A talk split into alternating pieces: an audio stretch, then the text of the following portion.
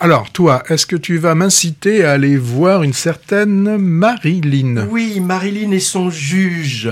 Euh, serveuse, cette Marilyn, énergique, mais un peu dans la dèche. Elle se démène pour gérer sa vie, en s'occupant en particulier de son père, pas en meilleure forme.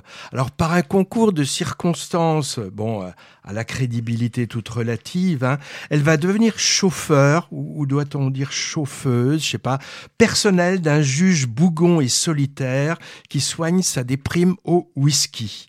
Alors on assiste à un choc de, de personnalité et un choc de classe aussi, avec ce rapprochement de deux personnes qui n'ont guère de choses en commun, alors c'est un scénario assez classique hein, où on nous montre l'apprivoisement d'un lapin par une carpe ou, vice-versa. La question du déterminisme social est au centre de l'histoire qui est finalement une fable hein, et la confrontation entre les deux archétypes sociaux qui sont aux antipodes, même si elle est parfois lourdement appuyée, donne lieu à des scènes assez cocasses, bien dialoguées avec des, répliques qui font mouche, j'ai trouvé. Hein. Bon alors, l'intrigue est un peu attendue, la réalisation pépère, euh, sans clinquant. C'est pas du cinéma expérimental ou novateur, euh, tant dans le fond que dans la forme. Mais justement, la, modestie du propos donne un, certain charme un peu vintage au film. Hein. C'est du cinéma populaire, de qualité et qui ne démérite pas. Alors le film repose en grande partie sur la complicité évidente entre les deux interprètes principaux, D'abord, Louane, la jeune chanteuse de, variété, la découverte au cinéma dans la famille Bélier. Hein. Son nom complet, c'est Louane Emera.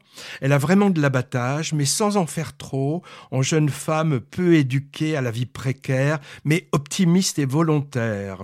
Et le juge mal léché, mais qui cache un bon cœur, évidemment, évidemment un cœur blessé, on s'en doute, c'est Michel Blanc. Moi, je l'avais pas vu depuis longtemps derrière la caméra, euh, Michel Blanc, mais euh, il est très bien là devant. Hein. Des personnages secondaires bien compés aussi, avec par exemple en jeune étudiant de cinéma un peu lâche, l'excellent Belmondo Junior, Victor de son prénom, qu'on voit de plus en plus, je trouve, sur les écrans.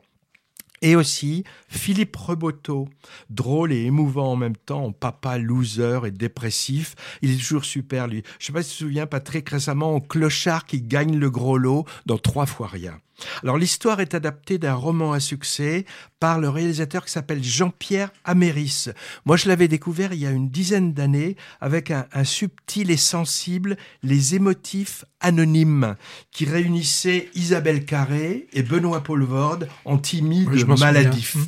Marilyn et son juge, je dirais c'est un ton au-dessous, mais ma foi, c'est pas si mal.